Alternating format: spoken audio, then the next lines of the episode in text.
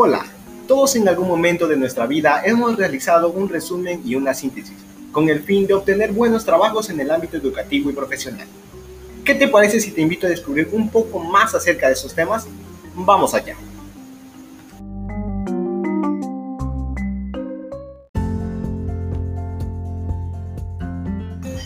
Soy José Guadalupe Salvador. Si no sabes qué es un resumen y una síntesis, en este podcast te lo explicaré. Si estás listo, comencemos.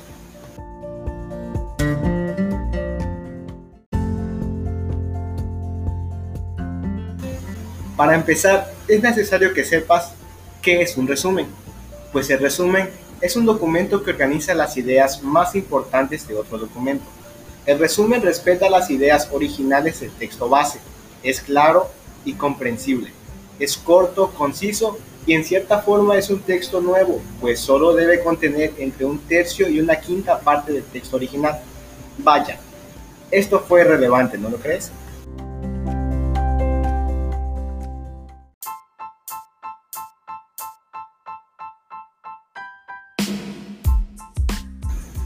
Como característica podemos encontrar lo siguiente, que es breve y claro, brinda una visión general sobre un tema, mantiene la objetividad en la descripción y evita la autocrítica.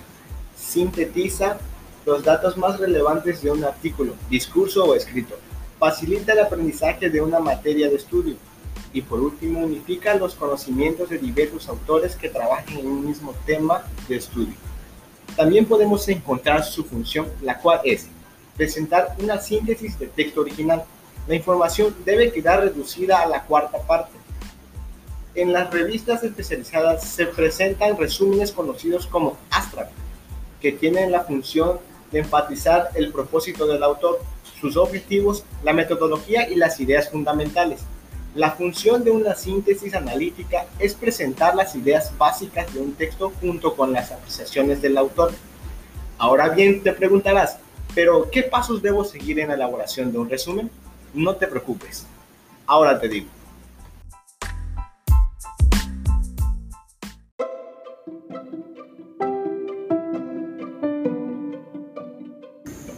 Lo primero que tienes que hacer es leer con atención el texto base, de preferencia dos o más veces para que detecte las ideas principales. Busca el significado de los términos que conozcas. Recuerda que la comprensión completa del texto es fundamental para hacer un buen resumen. Número 2. Identifica las ideas principales del texto. Puedes subrayarlas, hacer un esquema o tomar notas en una libreta. Número 3 Redacta el resumen construyendo una secuencia de ideas generales y omite todo lo que no sea importante. Número 4. Adecua el lenguaje usando, usado para expresar fielmente las ideas del autor original. Y como último, pero no menos importante, corrige el texto para que tenga coherencia. Asegúrate que contenga todas las ideas importantes y que se conserve el estilo. Hey, pero ¿qué hay de la estructura del resumen? Apuesto a que esto te va a interesar. Las mencionaré para ti. Al escribir el resumen, guíate con la siguiente estructura. El encabezado. Incluye el título del texto, el autor, la ciudad, editorial y año. La introducción. Puedes mencionar la obra en la que está basado el resumen y el autor. El desarrollo. Parte de la idea global del texto. Usa conjugaciones y preposiciones para unir las ideas secundarias. La conclusión. Se plantea la conclusión del autor del texto original y la bibliografía. También existen los tipos de resúmenes, las cuales son el resumen informativo, que sintetiza el contenido de un texto. El resumen descriptivo explica la estructura del texto original, las partes que lo componen y el estilo.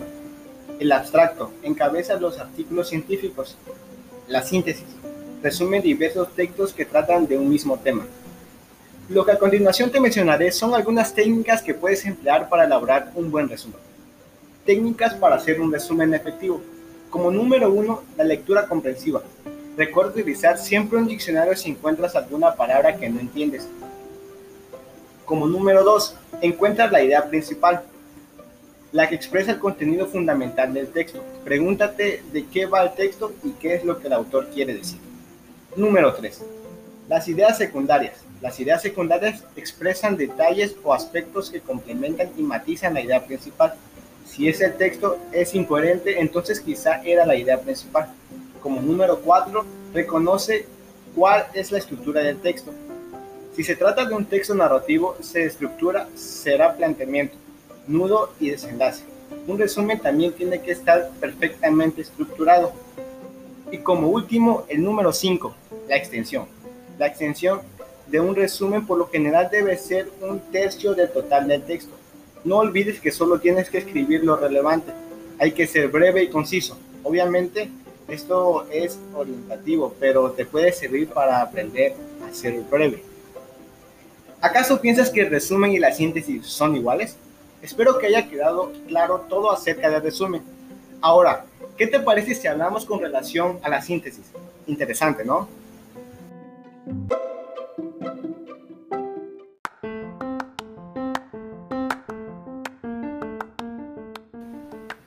¿Qué es una síntesis? Una síntesis es una forma de escritura bien concisa que se basa en una o más fuentes. La síntesis bien hecha depende de la capacidad para inferir relaciones entre las fuentes como ensayos, artículos, sección y también fuentes no escritas, tales como conferencias, entrevistas y observaciones. Este proceso es algo muy habitual que todos hacemos sin darnos cuenta, ya que inferimos relaciones todo el tiempo. Por ejemplo, entre algo que hemos leído en el periódico y algo que hemos visto por nosotros mismos con los estilos de enseñanza de sus instructores favoritos y menos favoritos. De hecho, si has escrito trabajos de investigación, ya has escrito síntesis. En una síntesis académica explica las relaciones que ha inferido entre fuentes separadas. También podemos encontrar sus características, pero antes te digo su objetivo. El objetivo de una síntesis es que el lector obtenga una impresión buena y lo más detallada posible de un texto que no ha leído. La síntesis debe tener y ser lo más breve y concisa posible y al mismo tiempo proporcionar al lector buena información. Ahora bien, ¿pensaste que te dejaría con la duda? Pues no, sus características son, es objetiva, se, se respetan las ideas originales y lo que quiso decir el autor, es nítida. Para este se debe ordenar de manera lógica para que pueda ser comprendida sin malos entendidos. Así se permite una cercanía a la fuente de información a la que corresponde. Precisa. Las oraciones son concisas, cortas, pero la información está condensada. Es flexible. El ser un texto realizado en base a otro texto puede tener algunas diferencias. Como dato interesante podemos encontrar que se escribe una síntesis para simplificar un texto original, pero busca obtener una postura de escritura convencional. La síntesis es un tipo de texto muy objetivo, sin tensión, sin humor, sin amplitud épica. Para hacer esto se debe aprender a escribir objetivamente, es decir, en la medida de lo posible sin la propia participación emocional.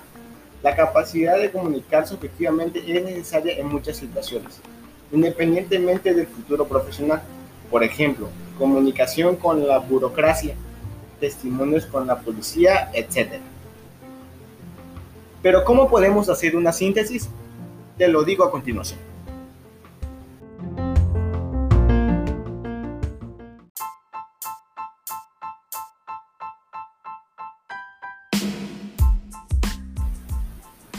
Para hacer una síntesis es importante leer el texto muy bien antes de empezar. Esto también significa no solo leerlo una vez, sino al menos dos veces. Incluso es mejor que sean tres veces. También se debe leer activamente en la segunda vez. Esto significa que debes tomar notas en el borde y enfatizar puntos importantes como marcadores de texto. Considera de antemano un sistema específico con el que te sientas cómodo y que sea lógico para ti. Nunca debes suponer que puedes captar un texto por completo si lo lees una vez. Una mirada desestructurada al texto es un gran problema para que la síntesis tenga éxito. El punto de una síntesis es que el lector tenga una buena visión general del texto para poder saber exactamente de qué se trata. Se recomienda siempre escribir una síntesis en tiempo presente. Esta regla se aplica universalmente a todas las formas textuales similares. Los textos escritos en tiempo presente son mucho más fáciles de capturar por el lector. y son mucho más accesibles y digeribles. Una síntesis es para que el lector pueda ver rápidamente de qué trata un texto en particular. Evita cambios de texto y estructuras de oraciones complicadas. Sobre todo las construcciones pasivas y los tiempos pasados no conducen a un texto bueno y fácilmente consumible. También debes evitar escribir largas oraciones de anidación y poner muchas comas. Después de todo, siempre debes omitir información innecesaria y palabras de relleno. La oración introductoria o parte introductoria es una parte importante de la síntesis para darle al lector una primera orientación. Para escribir una introducción completa, puedes responder alguna de las preguntas. ¿Quién? ¿Qué? ¿Cómo? ¿Cuándo? ¿Dónde y por qué? Si respondes estas preguntas en una o dos oraciones, habrás logrado una buena síntesis. Nunca uses oraciones demasiado complicadas y difíciles, porque eso confunde al lector. Debe quedar claro en las primeras dos o tres oraciones inmediatamente que trata el texto. ¿Quién lo escribió? ¿Cuándo? ¿Dónde? ¿Y por qué? Evita oraciones largas e información innecesaria que pueda confundir al lector. Las frases imprecisas y poco claras hacen que el texto sea difícil y aburrido.